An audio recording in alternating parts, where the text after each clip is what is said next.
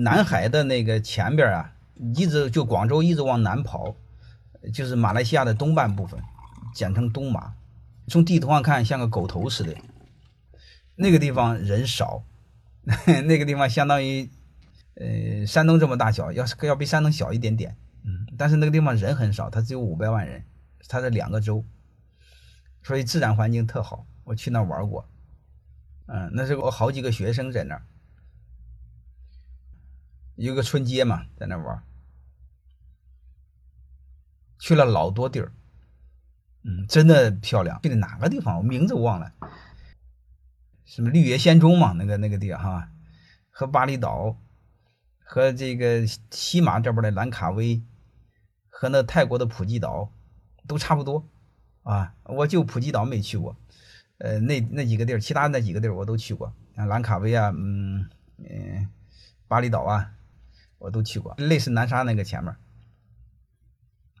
啊，反正感觉很好吧，就就这么简单，嗯，很好。我们一家人印象最深的吃他那个野生的榴莲，呃，马来西亚的一个特产是咖啡和榴莲，榴莲特好，但是我国内很少吃到啊，因为国内的榴莲都是泰国的榴莲，这儿的榴那那儿的榴莲它是不熟不让摘，不说了，反正没法形容形 形容啊，就是很好吃。我还有机会一定要再去那儿吃，我学生请我吃的很很多野生的。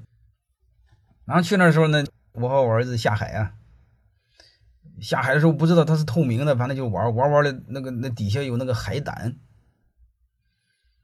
哪知道呢？正常游泳不知道是海胆，哪知道呢？被海胆那个刺儿给扎着了，哦，当时特疼特疼。但是我不知道是被什么扎着了，黑乎乎的有东西，很疼很疼。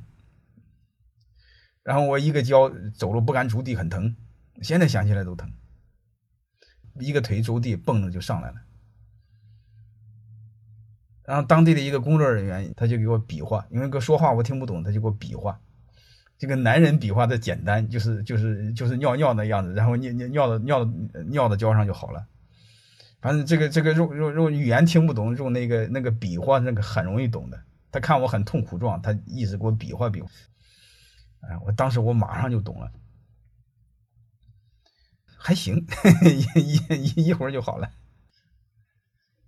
你会发现，这个很多事儿不用语言的，没没有语言照样沟通，比划就行。